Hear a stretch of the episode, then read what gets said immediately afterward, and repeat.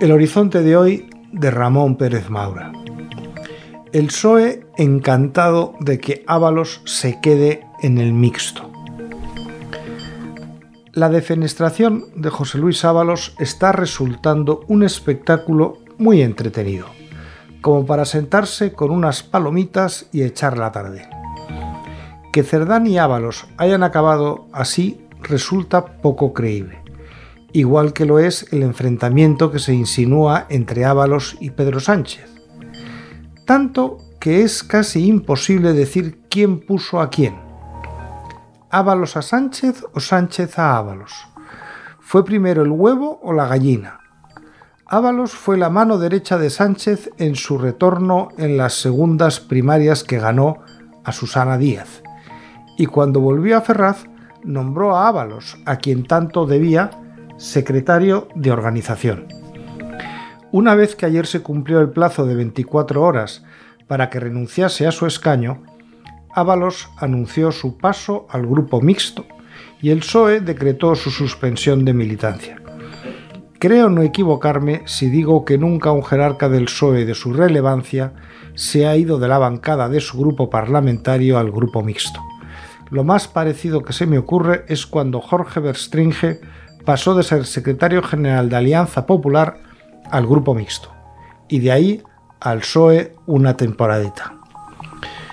Pero no nos engañemos, que Ábalos esté en el Grupo Mixto no es en absoluto un desafío a Sánchez como dicen tantos bien intencionados. Al contrario, su movimiento favorece al sanchismo. Imagínense que hubiera renunciado al escaño. El juez instructor podría haberse puesto a investigarle de inmediato y llamarle a declarar como inculpado con el exministro haciendo el paseillo en la Audiencia Nacional reiteradamente. Miente Ábalos cuando decía en su discurso de ayer ante los medios que cualquier juez puede llamarle a declarar. Sí, pero solo pueden llamarle como testigo, no como investigado. Por eso es tan relevante que continúe como diputado porque sigue amparado. Con Ábalos resguardado por su inmunidad parlamentaria, lo más cerca que toca el escándalo al PSOE en este momento es Coldo García, el socialista ejemplar del que habló Sánchez en sus memorias vía Irene Lozano. Dentro del enorme problema que tiene el PSOE a día de hoy, el que Ábalos esté en el grupo mixto es el menor se hace un paripé en el que parece que ha desobedecido las órdenes del partido, pero en el fondo están encantados.